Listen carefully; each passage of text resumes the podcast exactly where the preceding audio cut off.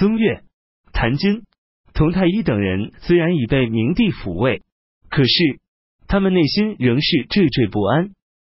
明帝也不想让他们继续待在宫里，就大大方方的问他们：“你们遇到这样凶狠残暴的皇帝，辛苦这么久了，应该有个休养的地方。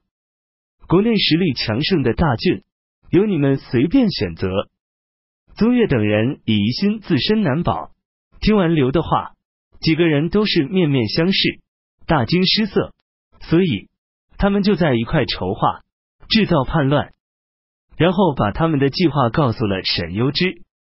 沈攸之听后，立刻报告了朝廷。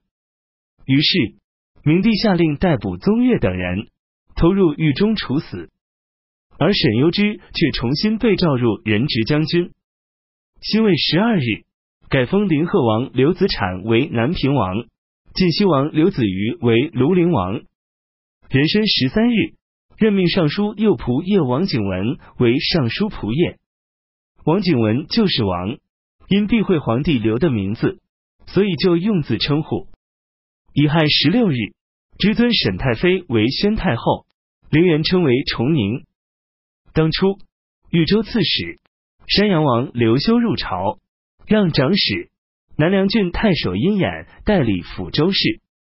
等到刘修被迁至荆州任职，就任命殷衍为都尉、司二州诸军事、豫州刺史。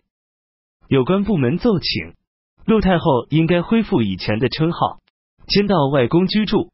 明帝没有批准。戊寅十九日，尊陆太后为崇献皇太后，住在崇献宫里。一切供奉和礼仪和平时没有两样。又立王妃王氏为皇后，王皇后是王景文的妹妹。刘宋废除二铢钱，禁止使用额眼钱和现还钱，其余的钱还仍然允许使用。江州官员得到明帝下达的命令后，都很高兴，一起去造访邓婉，说暴君已被铲除，殿下又开皇。这实在是件公司都该庆祝的事。邓婉却认为，晋安王刘子勋在兄弟排行中是老三，而浔阳起兵和孝武帝刘俊当初的情形是一样的，肯定大事一定成功。所以他就拿过刘的命令扔在地上，说：“殿下应该打开端门，开皇是我们的事。”众人一听，大吃一惊。邓婉更加积极的和陶亮整治武器铠甲，向四方征兵。元到了襄阳后，就立刻同资义参军刘胡一起整治修缮兵器，招兵买马，谎称奉太皇太后的命令，让大家起兵反叛。接着就竖起了大旗，集传文告，向各州郡发出檄文，又表奏刘子勋，劝说他登基称帝。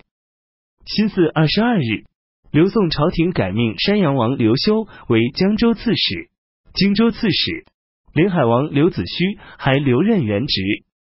在这以前，废帝曾任命少陵王刘子元为襄州刺史，兵兵参军沈仲玉为道路行事。等他们走到去头时，听说浔阳已起兵反叛，就不敢再往前走了。邓婉派几百士卒去劫持。